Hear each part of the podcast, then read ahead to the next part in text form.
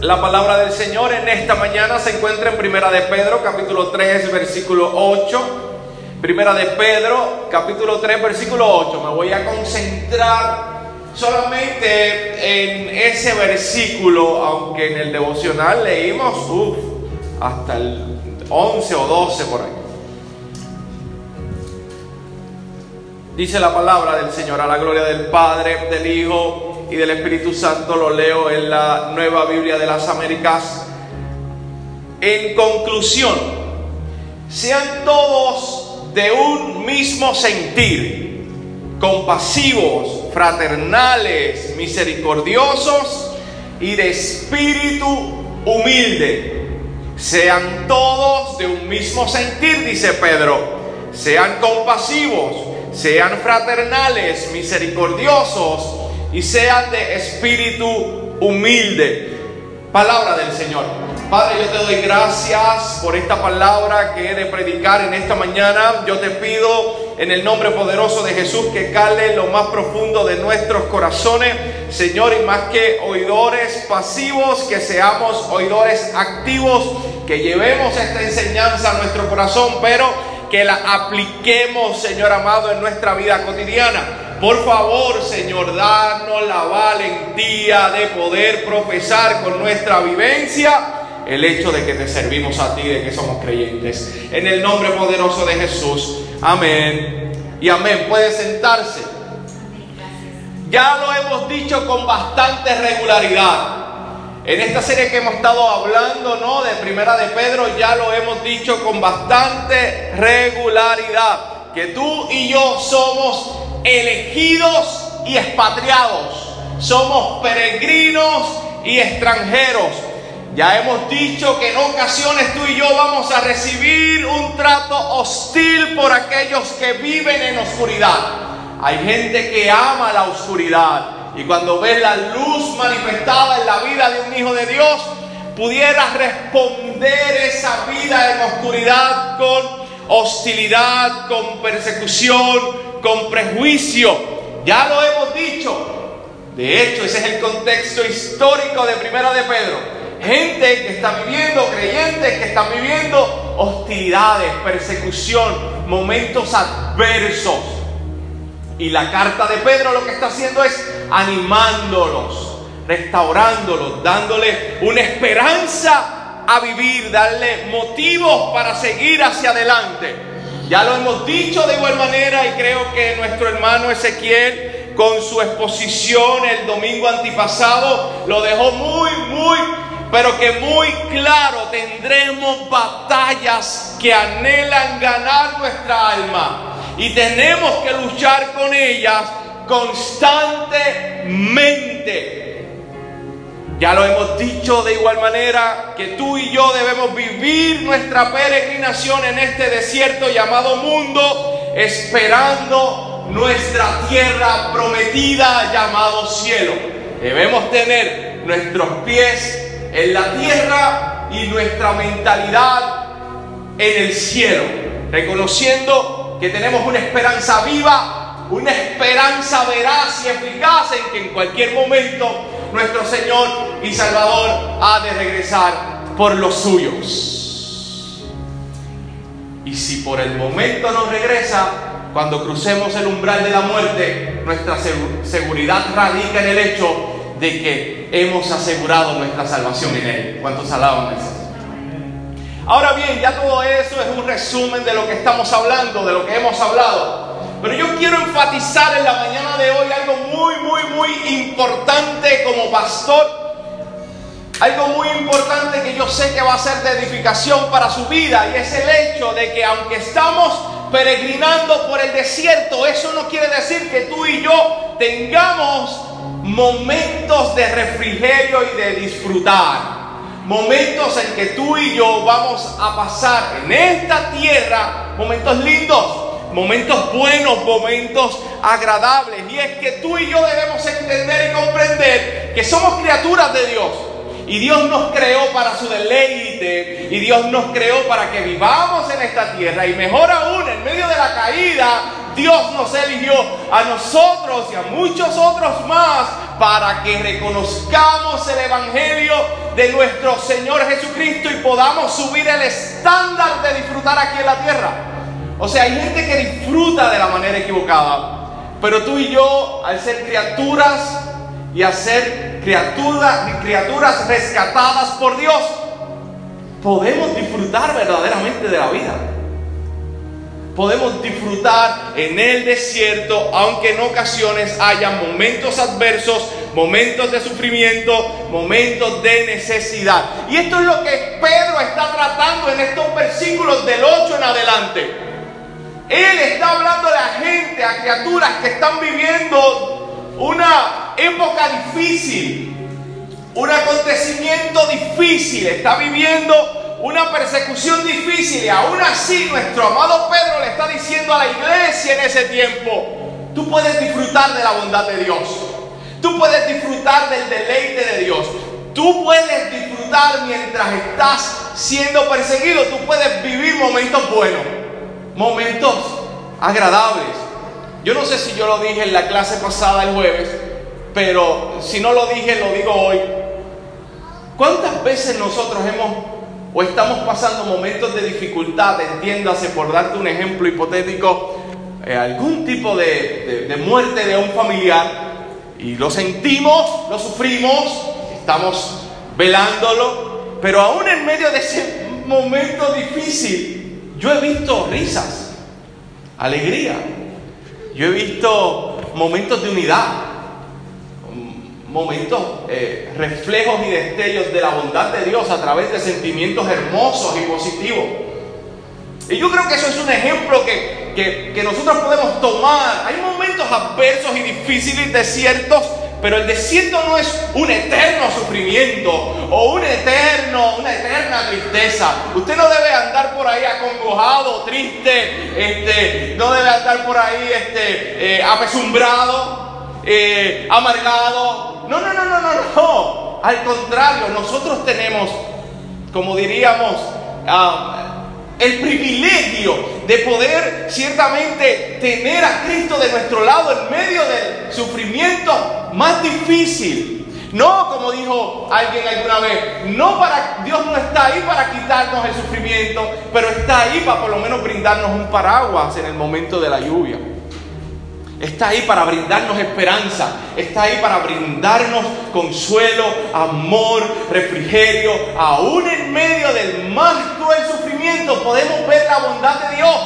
Mire otro ejemplo que le voy a dar. El libro de lamentaciones creo que es un libro que a muy pocas personas le gusta leer porque está en el contexto en que el pueblo de Israel está siendo este, eh, esclavizado, ¿no? exiliado, si no me equivoco, por Babilonia. Y entonces este, em, empieza Jeremías, luego de haber profetizado ese tiempo, lo que iba a ocurrir, está viviendo lo que profetizaba. Y tú vas a ver momentos difíciles en medio de la narrativa, momentos en que eh, se puede ver canibalismo, se puede ver hambre, se puede ver un momento muy, muy difícil, pero aún así el autor dice, si no fuera por tu misericordia, o sea, aún en el medio del más cruel sufrimiento, tú puedes ver la bondad de Dios. Esa es la idea del profeta. Si no fuera por tu misericordia, ya nosotros hubieran sido, sido consumidos. Aún en medio del sufrimiento hay luz, aún en medio del sufrimiento hay bondad, aún en medio del sufrimiento hay esperanza. Y yo creo que nuestro amigo Pedro está diciendo eso. Le está diciendo, mira, en, arroz y habichuela, Ezequiel, sin mucha este, griego ni hebreo hoy, ni mucho griego ni hebreo hoy. Ustedes están viviendo momentos difíciles en la tierra, momentos de hostilidad en la tierra. Pero yo te voy a decir lo que ustedes deben hacer. Eso es lo que está diciendo Pedro en el versículo 8. Vivan con la actitud correcta. Aunque te persigan, aunque estés pasando sufrimiento, aunque el escenario sea adverso, vive con la actitud correcta. Vive como quien dice servirle a Dios. Vive como quien dice servirle a Dios. ¿Y cuál es la actitud correcta, amado hermano? Pues déjame decirte que lo primero que dice Pedro es que sean todos de un mismo sentir. ¿Qué quiere decir Pedro aquí? ¿Qué nos está diciendo Pedro aquí? Pedro nos está diciendo que seamos unidos. Amado, alguien dijo alguna vez, ningún hombre es una isla por sí mismo. Todo hombre es una pieza del continente, una parte del todo. Si un terrón es arrastrado por el mar, Europa es menos. Así como si fuera una montaña entera la que se haya desprendido. ¿Qué es lo que está diciendo este autor? Pues se une a Pedro para decirnos que debemos ser de una mentalidad similar. O sea, mientras tú estás pasando momentos de hostilidad, mientras estás enfrentando la prueba, nuestro amado Pedro, inspirado por el Espíritu Santo, nos está diciendo, vive en armonía. Sean todos de un mismo sentido. Sean todos con una mentalidad similar. Se dice que en una ocasión un coronel estaba en plena guerra con ciertos soldados y escuchaba cómo los soldados estaban peleando entre sí. Él los dejó pelear. Él los dejó porque él ciertamente entendía que el, el, tema por el cual estaban peleando era un tema muy bobo, muy, muy superficial, como para que el problema se, se agravara más. Sin embargo, se dio cuenta que la discusión se estaba acalorando bastante y tuvo que intervenir y decirle, señores, solamente quiero recordarles que el enemigo está allá afuera, no está acá adentro. Y esa es la mentalidad que debemos tener como creyentes. Este es el lugar de refrigerio, este es el lugar de oasis, este es el lugar de bondad, este es el lugar de armonía, este es el lugar donde tú y yo nos congregamos para enfrentar el enemigo que se encuentra allá afuera, para enfrentar las emociones que a veces quieren dominarnos y adueñarse de nosotros. La actitud correcta es llegar a ese lugar y cada uno tener el mismo sentir, la misma armonía. Eso es lo que nos está diciendo Pedro. ¿Tú quieres disfrutar de la bondad de Dios en medio del desierto? Debes tener un mismo sentir, reconociendo que entre hermanos nos ayudamos, nos servimos, seguimos hacia adelante, porque ciertamente el desierto allá afuera, fuera del oasis, tendremos adversidades, tenemos hostilidades, tenemos ciertamente momentos no agradables. Amado, ¿qué nos une en esta mañana si no es la verdad del Evangelio que hemos aceptado? Así que yo te pido que cada vez que tú interactúes con la palabra entiendas que a la medida que tú interactúas con el verdadero Evangelio, te estás uniendo a cada uno de nuestros hermanos. Claro está, Pedro no está diciendo que vamos a vivir en uniformidad. O sea, no quiere decir que por el hecho de que yo vine vestido de esa manera, pretendo que Eric vista de mi manera o pretendo que Ezequiel vista de la manera de Eric. E incluso ustedes las mujeres tampoco Pedro está diciendo que sean uniformes en su manera de vestir, en su manera de peinar o en su manera de maquillar. Claro, claro que no. Pedro no está diciendo que debemos concordar en todo al 100%, pero lo que sí está diciendo Pedro es que aunque no deberíamos cantar al unísono, sí deberíamos cantar en armonía. Lo que realmente Pedro está diciendo es que nosotros podemos estar unidos sin atentar con la diversidad que tenemos con la manera de pensar que cada uno de nosotros tenemos. Eso es algo claro que encontramos en la Biblia. Romanos capítulo 12, versículo 5 dice, nosotros somos la diversidad, nosotros somos las diversas partes de un solo cuerpo y nos pertenecemos unos a otros. en el versículo 16 del capítulo 12 de ese mismo libro de Romanos dice, vivan en armonía unos con otros. No sean tan orgullosos como para no disfrutar de la compañía de la gente común y no piensen que lo saben todo. Primera de Corintios capítulo 10 versículo 17 dice, aunque somos muchos, todos comemos de un mismo pan con lo cual demostramos que somos un solo cuerpo. La actitud correcta de vivir en medio de la adversidad de este es que como iglesia tengamos un mismo sentir. Es que nos unamos, tengamos una mentalidad similar. No estaremos de acuerdo en todo, pero el respeto, la amabilidad, aún la tolerancia son vitales para que vivamos en armonía en este lugar. Filipenses capítulo 2, versículo 2 al 5. Yo pienso que nuestro amado Pablo está hablando como pastor diciendo, háganme verdaderamente feliz poniéndose de acuerdo de todo corazón entre ustedes, amándose unos a otros y trabajando juntos con un mismo pensamiento y propósito. No sean egoístas, no traten de impresionar a nadie, sean humildes, es decir, considerando a los demás como mejores que ustedes. No se ocupen solo de sus propios intereses, sino también procuren interesarse en los demás. Tengan la misma actitud que tuvo Cristo Jesús. Así que, amado hermano, la actitud correcta del creyente es la unidad sin atentar con la diversidad. Debemos ser uno. Y aunque yo estoy consciente como pastor que en esta iglesia somos bastante unidos, soy de los que piensa y cree que nunca se nos debe olvidar y que en ocasiones, aunque no ocurra un momento de división, como es este caso, aunque no ocurra un momento de murmuración o de chisme, siempre hay que sobreguardar a las ovejas antes de que llegue el problema. Por otro lado, ¿qué nos dice Pedro? No tan solo que seamos de un mismo sentir, sino que se nos pide que seamos compasivos. La idea de Pedro es esta, amado hermano, debemos tener en común el mismo sentimiento.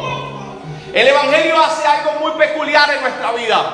El Evangelio nos cambia, nos transforma. Es la herramienta, el martillo o el cincel que va a utilizar el Espíritu Santo para moldearnos, para capacitarnos, para desarrollarnos, para hacernos precisamente de un mismo sentir y eso equivale también tener un mismo sentimiento. La verdad del Evangelio nos mueve a ser compasivos a los sufrimientos de otros.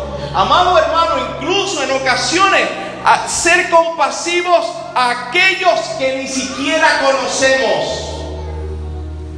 Cuando tú ves una guerra como la que está ocurriendo en Rusia y en Ucrania, un creyente no debe ser insensible ante este hecho, sino más bien reconocer o tener en su corazón un profundo pesar de lo que está aconteciendo y ocurriendo. Claro, reconocemos que Dios es soberano y que a Él no se le ha escapado ni siquiera este acontecimiento, pero aún así como seres humanos, como creyentes del Señor, sentimos compasión, nos lamentamos, aún sin conocer a un solo creyente o a una sola persona de Ucrania, sentimos un pesar.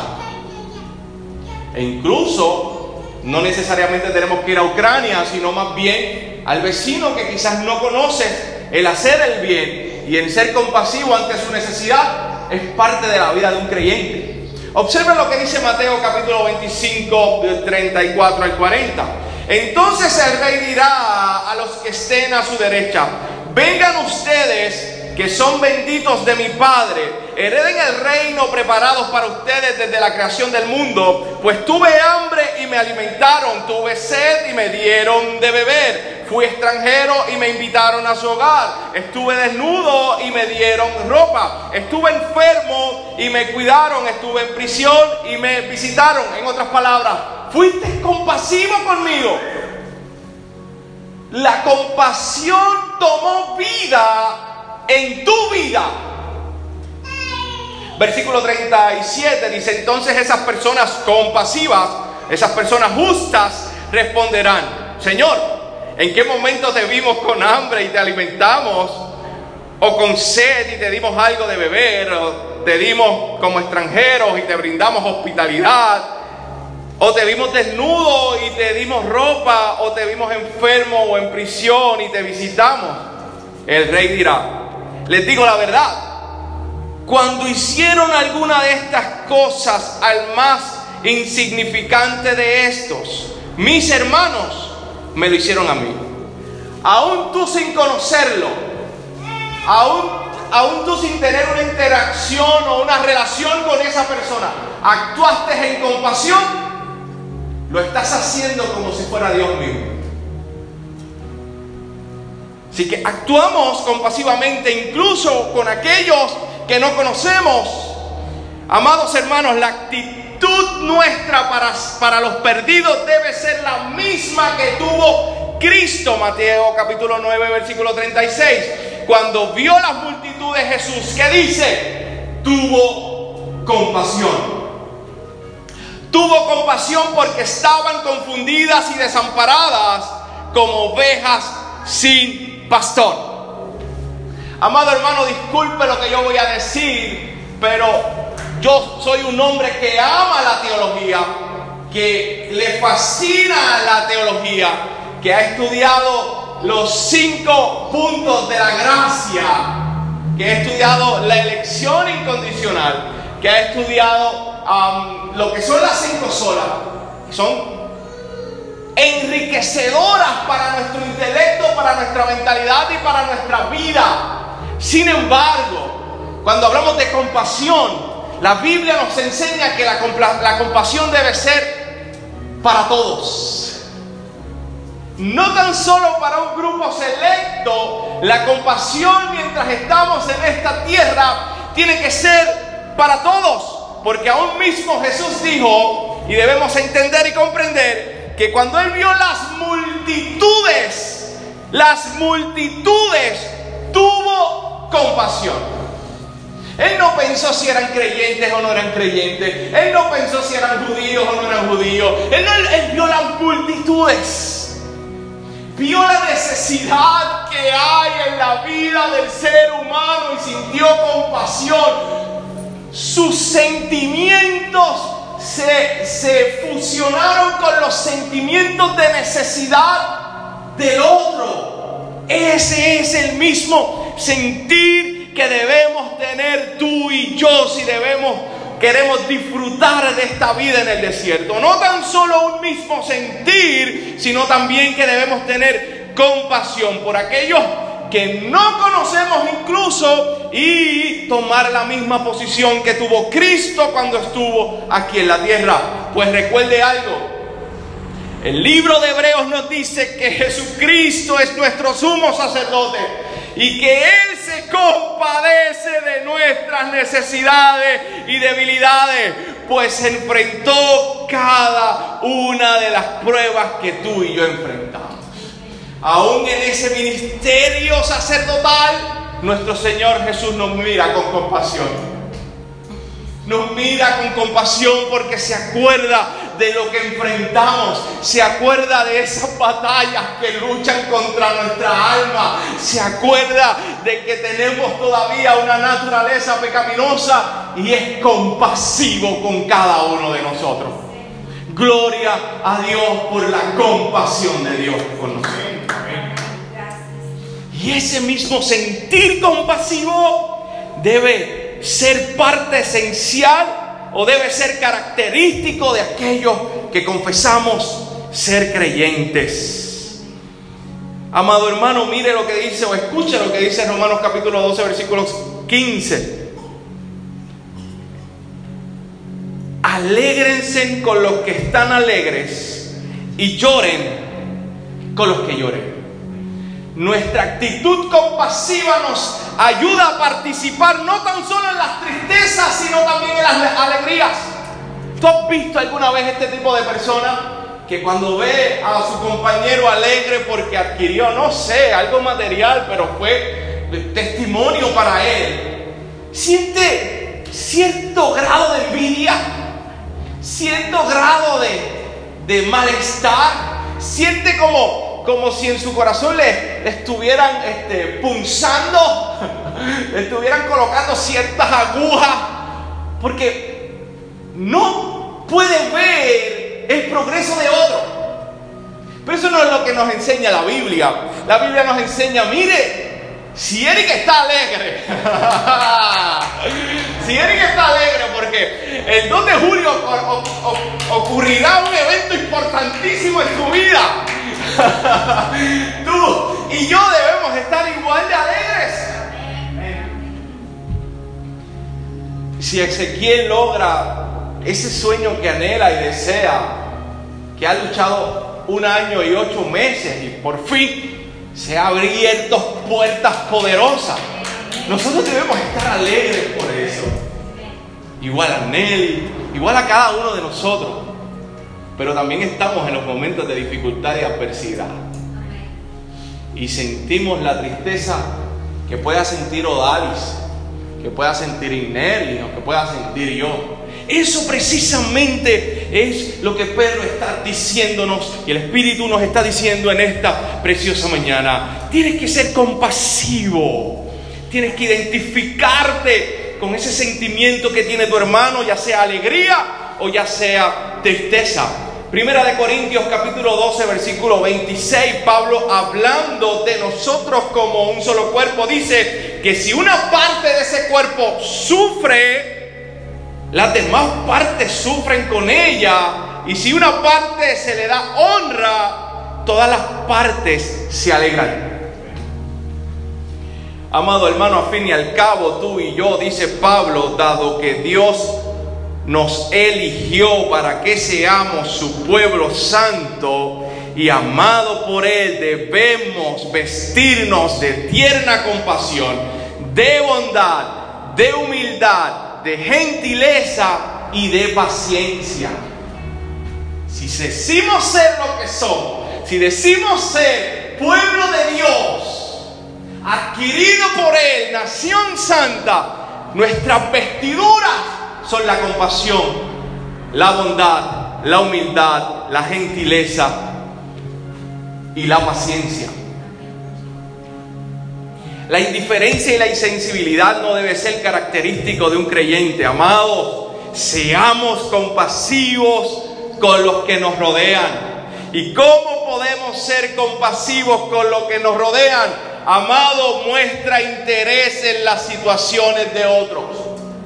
Se dice que en una ocasión dos jóvenes estaban hablando, uno de ellos, le voy a poner por nombre Juanito, Juanito estaba pasando un momento bien difícil, un sufrimiento bien profundo, había perdido a su padre. Y estaban en esa transición de ahora tener este nuevo estilo de vida sin, sin esta figura paterna y figura económica de la familia. Su amigo, el amigo de Juanito, voy a llamar Eric, le preguntó a Juanito, ah, ¿cómo te sientes? ¿Cómo estás? Juanito le contestó, estoy bien, estamos bien. Pero Eric no se conformó con esa pregunta. Eric le dijo a Juanito, sabes, he estado orando mucho por ti y por tu situación. Cada vez que me arrodillo, te presento ante Dios para que los cubra, para que les ayude, para que puedan organizar su vida ahora que esa figura no está. Dice la historia que Juanito, esto es casi leyenda porque puse a él, ah, dice la historia que Juanito entonces abrió su corazón cuando vio que Eric ciertamente se preocupaba por él. Y le dijo, las cosas no están muy bien. Allá en el área de la finca ah, ha sido un caos porque como no está papá, mi papá ah, era el que bregaba todos los asuntos. Las cosas no están muy bien. Gracias por preocuparte. No te lo quería decir, pero te lo digo porque mostraste que realmente te preocupa por mí. Amados, hay mucha gente a tu alrededor sufriendo, pero no se sienten libres para decirlo, al menos que en forma voluntaria tú les muestres que estás interesado por ellos. Así como Jesús está interesado por la necesidad de cada cual, recuerda que tú eres instrumento de Dios para demostrarle cuán preocupado está Dios mismo por la situación de ellos. Seamos compasivos, seamos fraternales, dice Pedro. O sea, tengamos un verdadero compañerismo. D.L. Moody, un pastor y predicador de años atrás, logró decir, hay dos maneras en que es posible unir las cosas. Una por medio de la congelación. La otra por medio de la fusión del calor. Alguien diría ahí, únete en el fuego. Pero eso no es lo que quiere decir Moody. Lo que precisamos los cristianos es estar unidos por el amor fraternal. Entonces sí que podemos esperar que haya poder. Hay dos maneras. Algunos se unen por la congelación, otros se unen por la fusión del fuego, pero el cristiano ni por la congelación ni por la fusión del fuego, por el amor fraternal, por el compañerismo que hay en cada uno de nosotros y ese amor fraternal se manifiesta en el servicio. Romanos capítulo 14, versículo 19. Por lo tanto, procuremos que haya armonía en la iglesia y tratemos de edificarnos unos a otros. Romanos capítulo 15, versículo 2. Deberíamos ayudar a otros a hacer lo que es correcto y edificarlos en el Señor. ¿Y qué me dicen de Juan cuando escribe su tercera carta a Gallo? Gallo era un siervo del Señor cuyo modelaje de la cristiandad era impecable, era admirable. Y él le escribe, ellos le han contado a la iglesia de aquí de tu cariñosa amistad. ¿Tú sabes lo que es eso? O sea, la gente estaba maravillada por el amor fraternal de Gallo que llegaron a la iglesia. Yo, yo espero que estos jóvenes misioneros que vinieron el domingo aquí estén ahora mismo testificando en su iglesia, diciendo, mira, nosotros fuimos a muchas iglesias, pero hubo una muy, muy, muy peculiar. Una iglesia pequeñita, de unos 15 hermanitos que, que se reúnen los domingos. Mira, se reúnen en un lugar poco, un lugar particular, un lugar este, poco peculiar. Y, pero esos hermanitos tenían un amor. Esos hermanitos nos sirvieron con amor. Esos hermanitos nos dieron, mire, no nos dieron arroz con pollo, no nos dieron arroz con pernil, con ensalada de codito, nos dieron postre. Yo, espero que Miguel, Miguel, Miguel, mi amigo Miguel que conocimos, esté allá en su iglesia diciendo, no, es que nosotros fuimos a un lugar por, por, por la montaña, allá, y ellos nos recibieron con ese amor. Estaba lloviendo, pero aún así nos recibieron con amor fraternal. Que el testimonio de Iglesia de Gracia y Restauración esté en España ya con nuestro hermano Jesús, un hermanito muy peculiar, testificando de cómo la iglesia, mira hermano, no vamos a ser egoístas, pensemos mejor aún, que la iglesia de Puerto Rico los recibió con un amor fraternal, que han decidido vivir tal y como Dios le ha pedido, un mismo sentir, compasión y amor fraternal. Que el servicio que le hemos dado a estos misioneros ciertamente sea de testimonio para sus iglesias. Hay que le puede dar un aplauso al Señor por eso.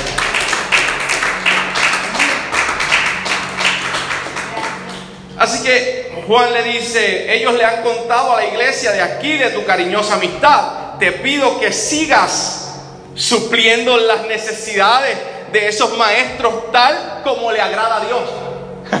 Ni siquiera es tal como me agrada o tal como le agrada a los hermanos que vinieron. No, no, no, no. Sigue haciendo lo que estás haciendo. tal y como le agrada a Dios. Qué cosa tan maravillosa saber que nuestro caminar y nuestro actuar no es porque somos um, parte de un club social o de una institución, es porque queremos agradar al Señor.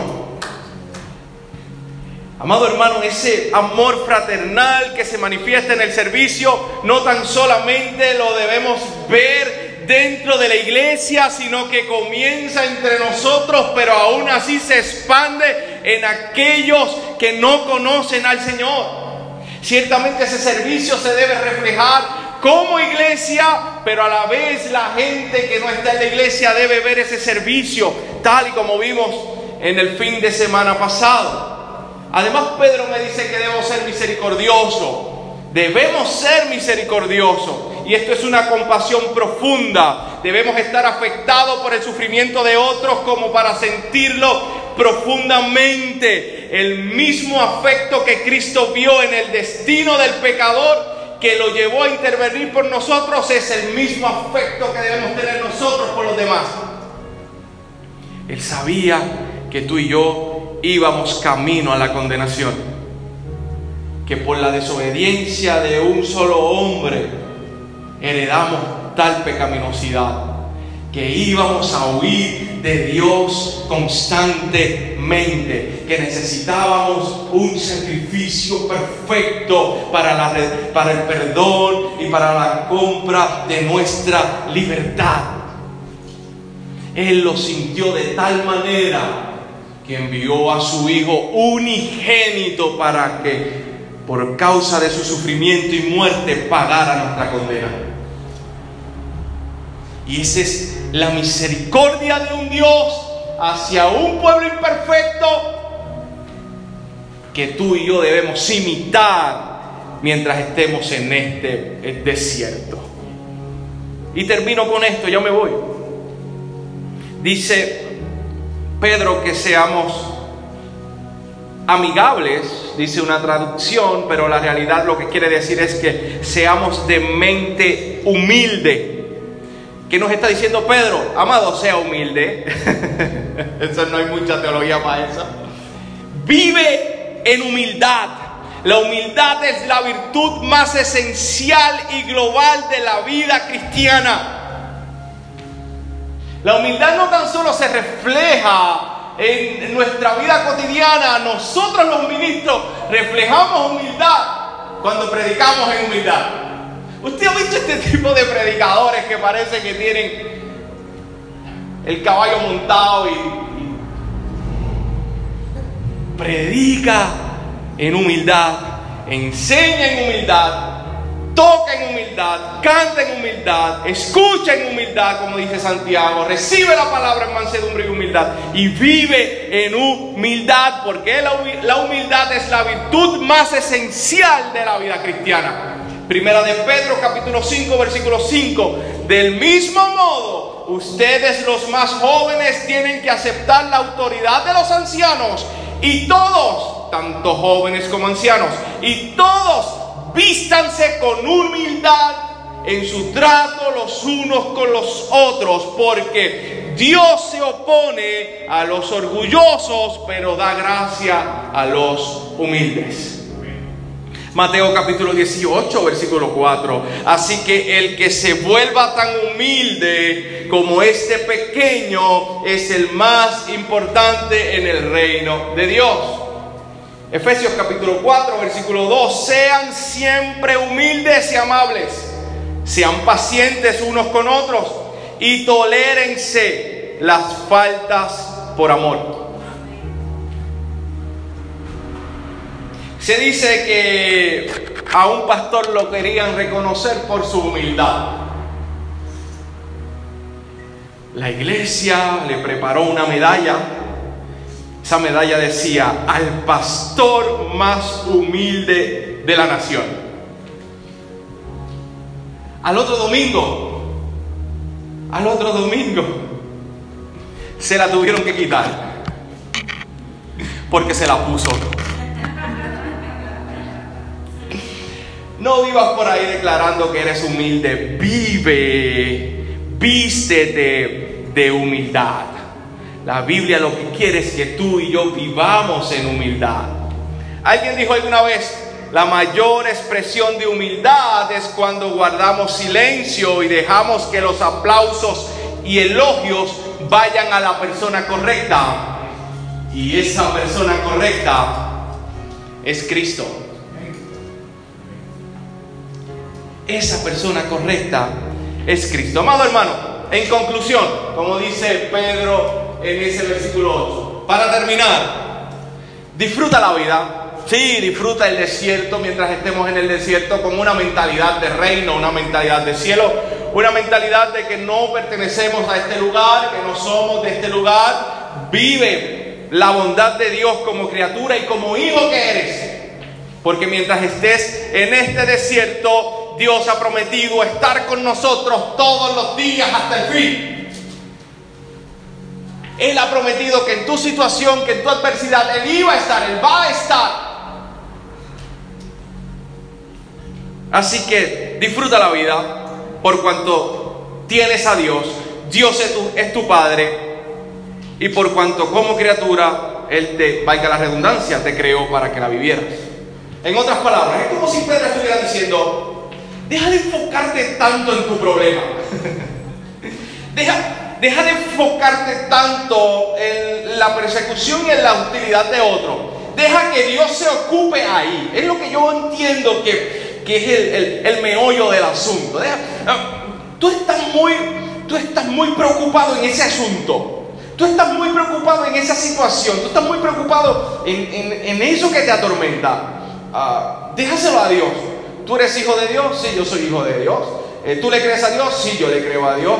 Ah, ¿Tú le sigues a Dios? Sí, yo le sigo a Dios. Ah, ¿Tú buscas a Dios? Yo busco a Dios. Pues, ¿De qué te preocupas? Él está ahí. Es lo más es lógico que se preocupen los que no tienen a Dios. que se preocupen aquellos que viven buscando esperanza en otros lugares. Porque tu verdadera esperanza te lleva a desligarte radicalmente de la preocupación. Vive para Él. Mientras Él prega en este punto, mientras Él prega en esta área en tu vida, tú concéntrate en, tener la actitud correcta. ¿Cómo yo tengo la actitud correcta? Bueno, vive en armonía, sé compasivo, que haya en ti un real compañerismo, sé misericordioso y vive en humildad. De lo demás, Dios se arregla, Dios se encargará. Vemos gente que no quiere caminar para Dios o vivir para Dios, porque hasta que Él no bregue con esto, yo no puedo hacer aquello. Yo no creo que eso es lo que enseña la Biblia. Yo creo que la Biblia nos enseña que dejemos todas nuestras ansiedades y nuestras cargas delante de Él y empecemos a caminar como Él quiere que caminemos, a hacer o a vivir como Él quiere que vivamos mientras estemos en esta tierra. Y yo te aseguro a ti que, veremos la bondad de Jehová, que podremos disfrutar la vida de la manera correcta. Amado hermano, ya me voy con esto. Estoy consciente de algo. Y usted lo ha vivido conmigo porque nos hemos ido de vacaciones en la iglesia. Una iglesia que se van todos de vacaciones, eso, eso casi ni se ve. Pero no es lo mismo aquel que se para frente a las costas del mar, que no conoce al Señor, aquel que conoce a Dios y ve las costas del mar. Lo ve de una manera distinta, la disfruta mucho más, lo vive mucho más. Mi experiencia ha sido olvidarme del problema y deleitarme en la creación de Dios. Yo creo que eso no debe, no debe ser solamente cuando yo me pare en la costa, sino cada instante, a cada momento, yo ver la bondad de Dios y vivir para Él, reconociendo que mi problema, mi necesidad, mi angustia está en sus manos. Y mi llamado es a tener la actitud correcta. ¿Cuántos alaban al Señor? Padre, te doy gracias por tu amor, gracias por tu misericordia, por tu bondad. Gracias. Señor, porque mientras estemos en este desierto, a lo que estamos en este desierto, tú estás con nosotros. estás con cada uno de nosotros. Permítenos vivir de la manera correcta, con la actitud correcta, en armonía, compasión, compañerismo, misericordia, humildad. Señor amado, en el nombre de Jesús, que seamos esos creyentes que confesamos ser. En el nombre de Jesús. Amén. Y amén.